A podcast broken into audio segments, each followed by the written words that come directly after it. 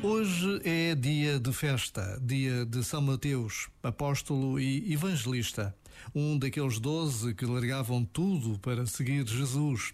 Mateus era cobrador de impostos, um homem com uma vida muito diferente da proposta tão inovadora que Jesus trazia a todos os que o escutavam.